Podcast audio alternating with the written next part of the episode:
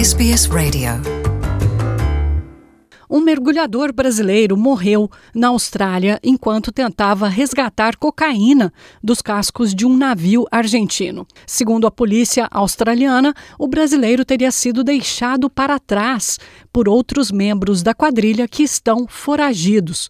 O delegado Vitor Batista, da Polícia Federal Brasileira, confirmou que tanto o mergulhador morto como outro membro da mesma quadrilha que está foragido seriam do estado do Espírito Santo. O nome e a idade do mergulhador morto não serão revelados até que familiares sejam informados, mas é brasileiro, confirmou um porta-voz da polícia de New South Wales à SBS em português.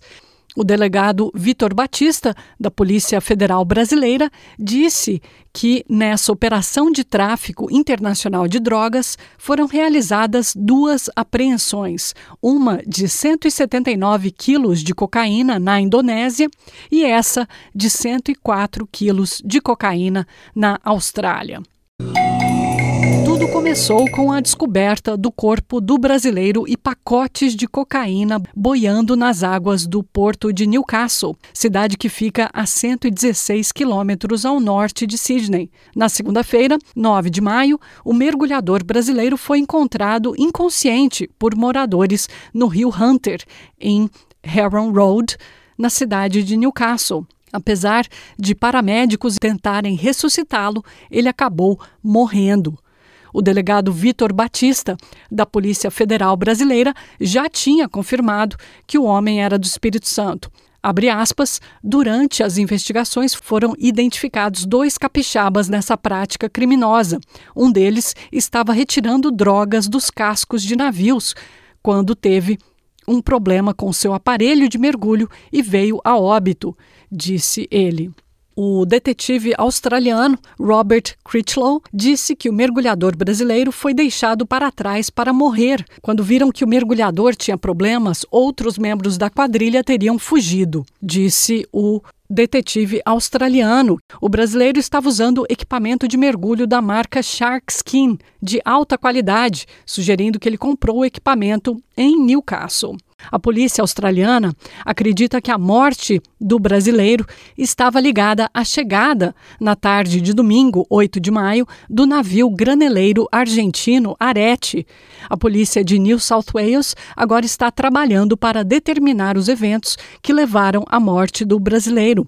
Os investigadores disseram que duas pequenas embarcações foram vistas perto do navio argentino por volta da meia-noite de domingo, 8 de maio. Um bote inflável e um Kintrex, como é chamado um popular barco de alumínio australiano, de cerca de 5 metros e que tinha uma faixa verde em volta polícia está buscando apoio do público para identificar dois outros membros da quadrilha e as embarcações.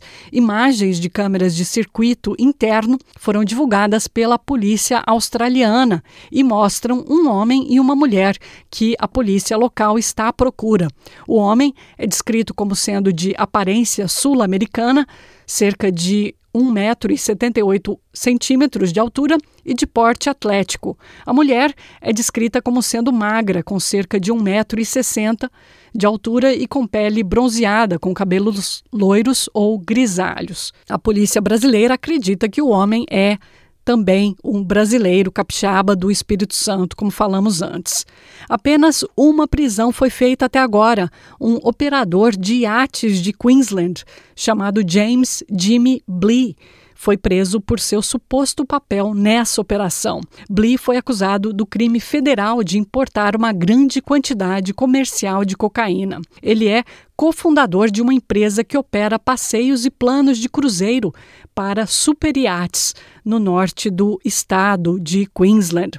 As investigações para encontrar o homem e a mulher continuam. Qualquer pessoa com informações que possam ajudar os investigadores do Esquadrão do Crime Organizado na Austrália deve entrar em contato com o Crime Stoppers, disse a polícia. Os detalhes e fotos dos procurados e também dessa operação que deu errado você encontra na nossa página sbs.com.au barra português.